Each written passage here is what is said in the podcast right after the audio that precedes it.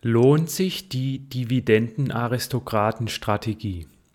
Darüber sprechen wir heute in der zwölften Folge von Buy and Hold, dem Podcast für Wirtschaft und Geldanlage.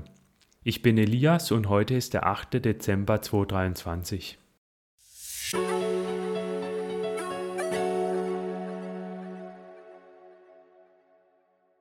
Heute sprechen wir über sogenannte Dividendenaristokraten. Zuerst werde ich erklären, was Dividendenaristokraten sind. Dann werde ich die Nachteile der Strategie nennen und dann am Schluss sagen, ob die Strategie Sinn macht oder nicht. Kurz zur Definition, was sind Dividendenaristokraten? Es gibt hier keine feste Definition, aber in der Regel versteht man unter Dividendenaristokraten Aktien, deren Dividende innerhalb der vergangenen 25 Jahre in jedem Jahr anstieg. Das heißt, die Dividende wurde in jedem Jahr erhöht und es gab auch keine Dividendenkürzung oder einen Dividendenausfall. Bei manchen Dividendenaristokraten-ETFs reichen auch bloß 10 Jahre steigende Dividende oder zumindest keine Dividendenkürzung und zeitweise Dividendensteigerung.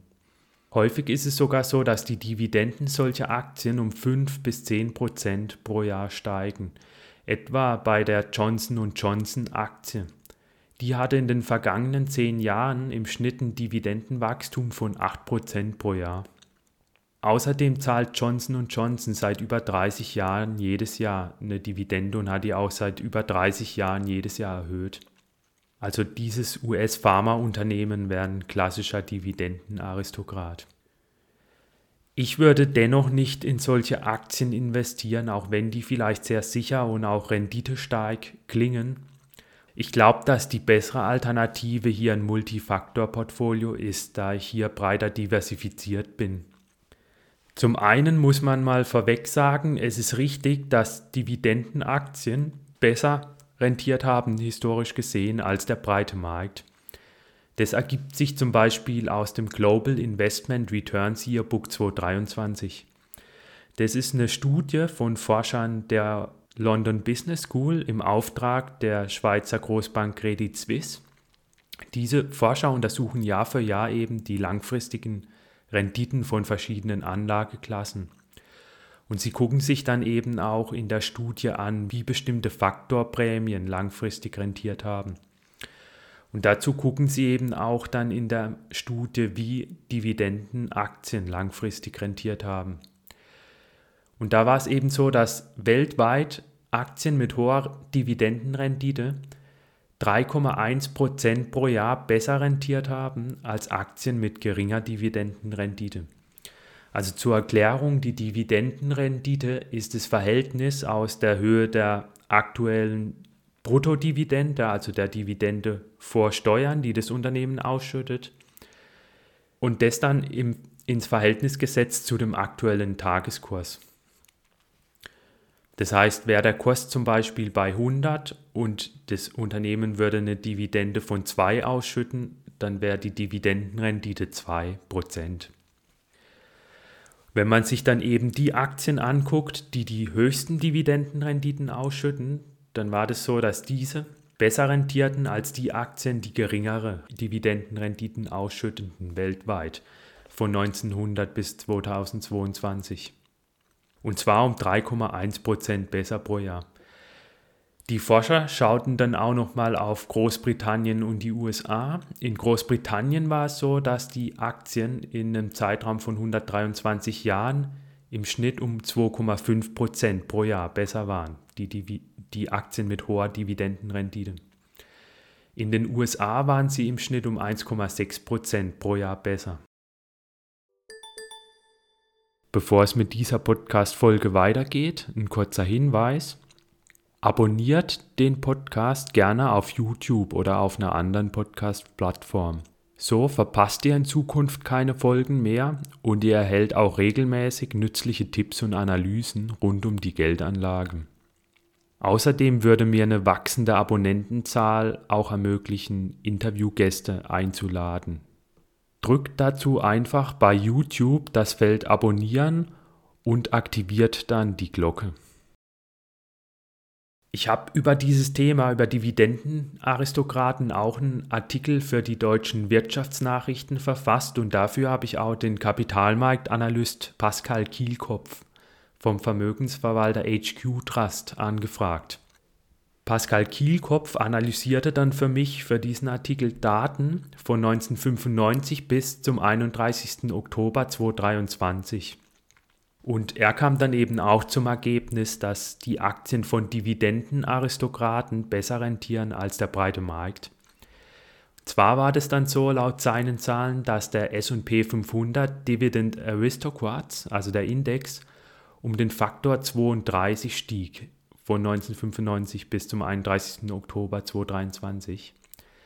Der SP 500 stieg jedoch bloß um den Faktor 16.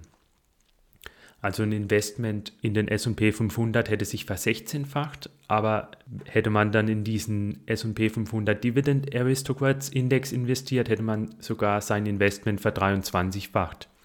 Zur Erklärung, der SP 500 Dividend Aristocrats enthält eben Aktien von Unternehmen, die die Dividende mindestens 25 Jahre lang hintereinander erhöht haben.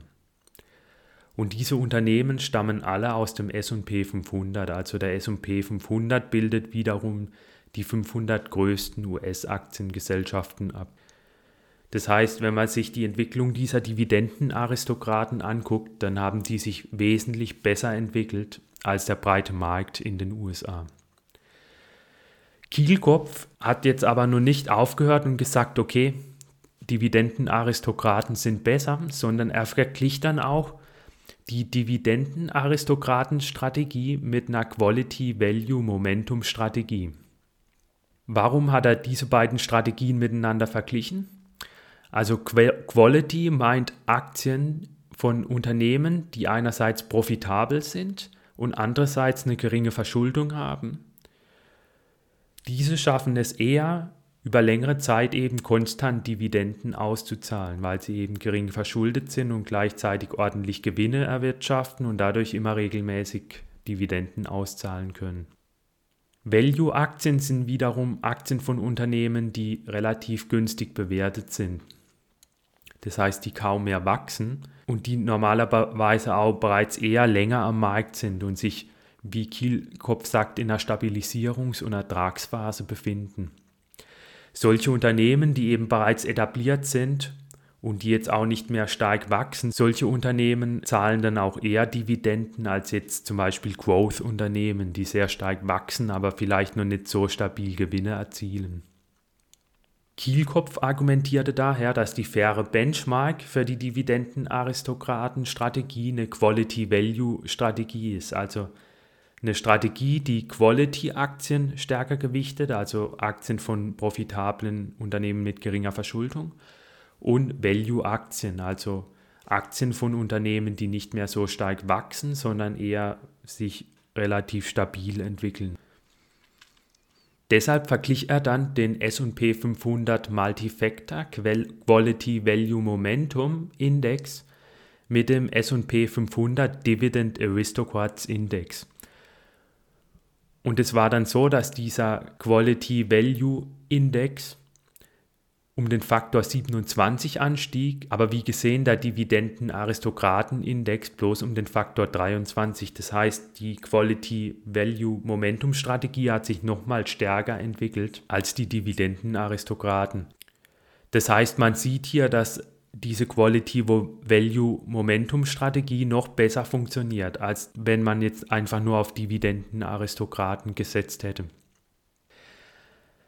Kielkopf hat dann auch nochmal geguckt, ob diese Strategie auch funktioniert, wenn man sie mit ETFs umsetzt. Also er hat dann nochmal einen ETF auf die Quality Value Momentum Strategie mit einem ETF auf die Dividenden-Aristokraten-Strategie verglichen, also wieder auf diese beiden Indizes, den SP 500 Quality Value Momentum und den SP 500 Dividend Aristocrats. Es war dann so, dass die ältesten ETFs hier seit 2017 verfügbar waren und auch hier hat er dann geguckt, welcher ETF sich bis heute besser entwickelt hat und es war dann auch so, dass der Quality Value ETF vorne war. Kielkopf sagt daher dann eben, dass man eher auf diese Quality-Value-Strategie setzen sollte und nicht auf die Dividenden-Aristokraten-Strategie, weil Quality-Value eben am Ende mehr einbringt.